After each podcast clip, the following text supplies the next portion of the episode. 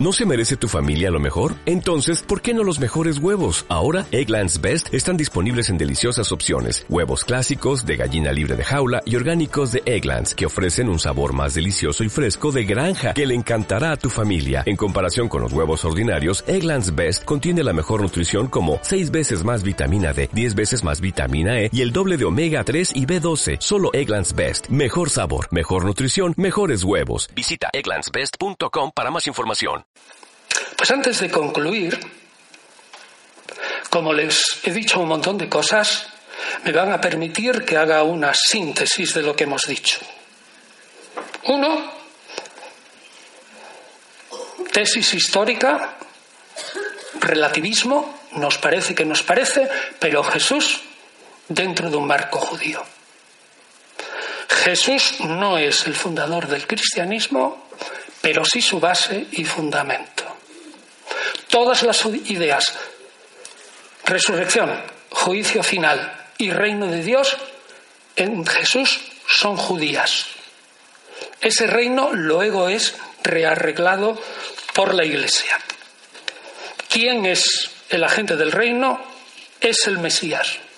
El Mesías en el cristianismo se le considera el hijo del hombre mesiánico que es el agente por antonomasia. ¿Cuándo llega el reino? No lo sabemos. Pero si nos atenemos a documentos judíos y al estudio del Apocalipsis, probablemente habrá un primer reino en esta tierra y la resurrección y el juicio hay que ponerlo delante de la segunda fase del reino. Y cuando venga esa segunda fase, será la plenitud absoluta de aquellos que son los escogidos. Puedo decir que no en vano el Nuevo Testamento pone como libro de consuelo el Apocalipsis al final.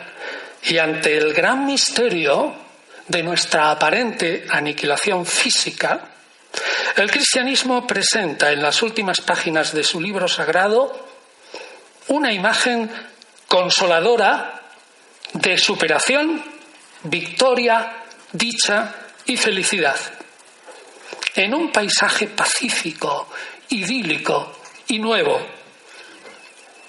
En una ciudad futura, la felicidad, según el autor del Apocalipsis y probablemente de Jesús, será estar con Dios y con sus ángeles, con todos sus beneficios, por siempre jamás.